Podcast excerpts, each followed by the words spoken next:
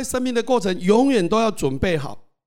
那时候就给我一个很深的感触哈，在生命的过程里面，真的有时候很感谢别人给你机会，但是你要更感谢你自己有没有勇敢去争取机会。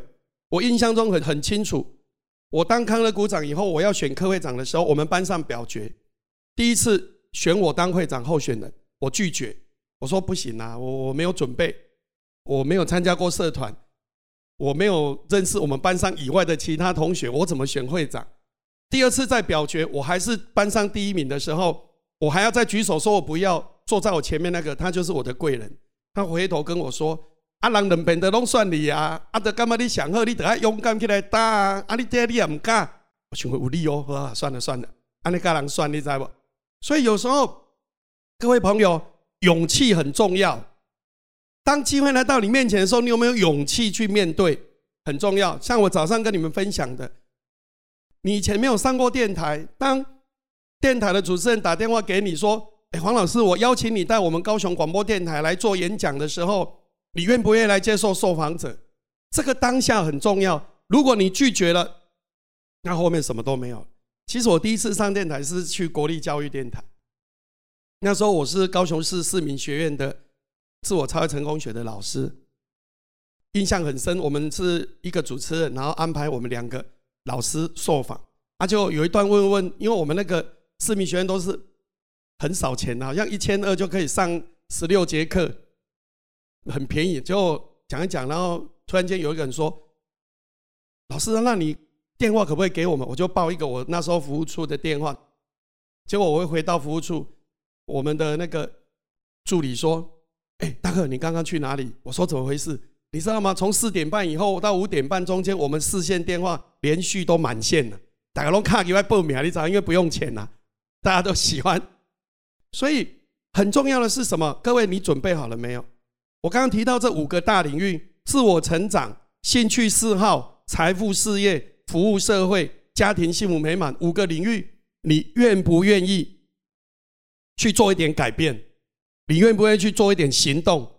那如果你都不愿意行动，你就不可能去做很大的翻转啊！所以我们要怎么去做改变？等一下要提到五个组织变革一个很重要的因素。第一个叫思维模式的转换。什么叫思维模式的转换？观念永远要跟着改。各位，我们常常讲创新，创新，创新不是一下子什么都是新的，创新可能是十 percent 的改变。譬如说，你今天学到了。老师说，我们要在财富上要准备，所以从今天开始，我们要开源，要节流。开源不容易嘛，哈！现在的社会，但是起码可以先节流。那我们怎么开始降低我们的开销？以前每天要抽一包烟的省起来，每天要吃槟榔的省起来，每天要喝一杯泡沫红茶的省起来。我们怎么去做一点小小的改变，让你的净收入能够增加？啊，每天上班认真一点。那是不是能够创造你的价值？这些思维模式的改变是非常重要的。那我就问啊，那怎么样去改变你的思维模式？我觉得最快的方式就去多听演讲，像我们城市讲堂每个礼拜六下午都有，我们的那个社教馆也常常有办演讲，我们也有大东讲堂，我们也有冈山讲堂。你只要觉得这个课程老师不错的，阿你得噶去听嘛。我跟大家分享，你得在底下听。你即使睡着了也没有关系，你的潜意识也在听，你知道吗？潜意识也会自动吸收，也会慢慢的改变。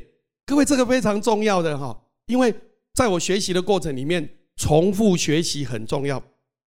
重复学习，不断的学习，在学习。你今天听了这个老师的课，觉得很不错，你有卡带，你有 CD，你等下一起听。然后呢，你要做成什么小抄，要反复背诵。像我把所有我要演讲的提纲都背在脑袋里面，所以我演讲都不用看稿。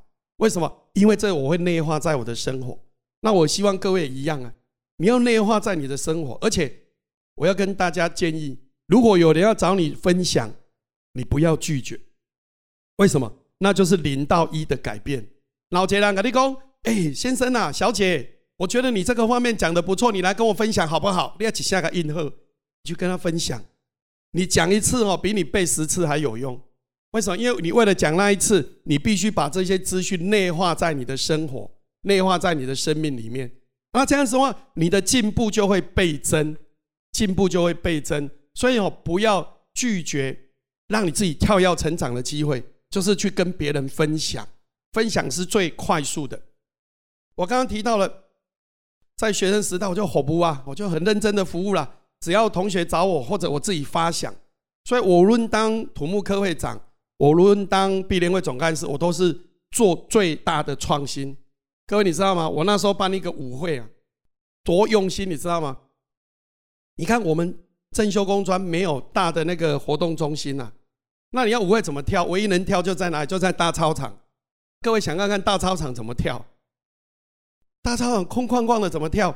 你知道我我们多厉害？我去发明一个，因为我是土木科嘛哈，去工地，工地不是都有鹰架吗？那鹰架我印象中没错的话，就长一米七啦。搭三层就变成五米一，然后三层这边三十公尺、四十公尺、三十公尺围成一个么字形，这个墙壁都用那个全开的壁报纸，用五百多张全开的壁报纸，然后上面都把它画图样，画成漫画成就一小格放大到整个墙壁，这样子全部一百公尺围起来，用五百多张全开的壁报纸画成那个动漫墙，然后去台北找镭射，现在镭射很简单啊，我们那个年代。民国七十六年，那时候七十七年，镭射还不多，我还去台北找镭射，然后放音乐。我的同学就说：“哇，我们怎么有人可以可以办出这样的舞会？那是靠什么？要创意啊，要发想，最重要是什么要有钱呐。钱怎么来？要去募款呐。所以我那时候我去募款，我印象最深是去跟宝城建设募款。各位，你知道民国七十几年，宝城建设是高雄最大的建商。”我不认识他的长公子，当然他也不认识我啊！我为什么会认识他？因为那时候他不是有一个广告吗？我是宝城建设哦，谁谁谁，房子要怎么样怎么样哦，所以我一看就知道那个谁哈，我就做那个计划书，做计划书呢。那宝城建设在七贤路，因为我是毕联会总干事，就带着计划书，诚惶诚恐的去按电梯，好像三楼坐到三楼出去，门口有一排那个。小姐哦，助理人员做，我就说，小姐，请问一下，我是正修工专的毕业总干事，我想来拜访你们的总务经理，或者是有关赞助，不知道哪一位单位，是不是给我引荐一下？我就把计划书给他。那小姐很好，她说：“同学，你位置那边请坐一下。”我的点点在底下吼，啊，就惊你知不？因为就就讲亏吹募款吼，会不好意思。结果你知道吗？隔了不到三十秒。侧边那个门打开，林副董事长哦走出来，因为我常在影片看他，所以我一看就认得他嘛。结果他看到我多兴奋，你知道吗？他说：“哎，你跟老原来，哇！你喊惊喊惊，一直朝我走过后，我愈看愈惊，你知不？本来坐的汹涌起来，开始冒冷汗。因为我就我记忆所及，我应该不认识他，因为那个起码差怎么回啊？我应该不认识他，可是他怎么对我那么熟？然后越走越近，他一直跟我讲话，哇！你人哇！你跟我原来哦。”走到一半，突然间他讲了一句话：“拍谁我认得人。”然后他就走了，他就走了，然后我也跟着走了，所以宝成就省了五千块。我后来没有募到，可是后来我去募坚美啊，募石林，募好多间建设公司，我就把活动办的加车超的这样哈。我的做事是这样哦，我都会去思考：如果我是顾客，如果我是顾客，我怎么让来参加的人？让他觉得很特别，说：“哎，这个瓦当哦，把人是不按那搬过。”各位要有那种心，你知道吗？如果说你做的跟别人一样，那也是一样啊。所以你要常常要有创新呐。所以我常常会去思考。那时候我办舞会，那时候民国七十有那种曝光灯。什么叫曝光？就是日光灯长的嘛，哈啊，那个不是会跑来跑去，那个叫曝光灯。我还从校门口，好像那时候借了一百多组，从校门口。像指标一样一直跑，一直跑跑跑，引到操场这样子。所以我那电机课同学底下策划策划，因为我跟他讲了这个事情，做了好几天，要把那个灯一直接接接，灯管从校门口接到大操场。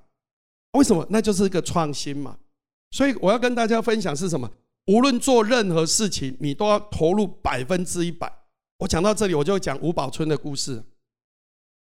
吴宝春为什么会成为面包世界冠军？各位你知道吗？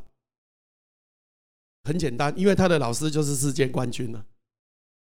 哎，老师世界冠军，也老师的学生不止吴宝春啊，大家都以为老师啊，大家都赶快，所以他也不会成为世界冠军啊。是因为吴宝春的老师是世界冠军以外，吴宝春他问过他老师说：“老师啊，你怎么会成为世界冠军？”他说他都做百分之一百二十的准备。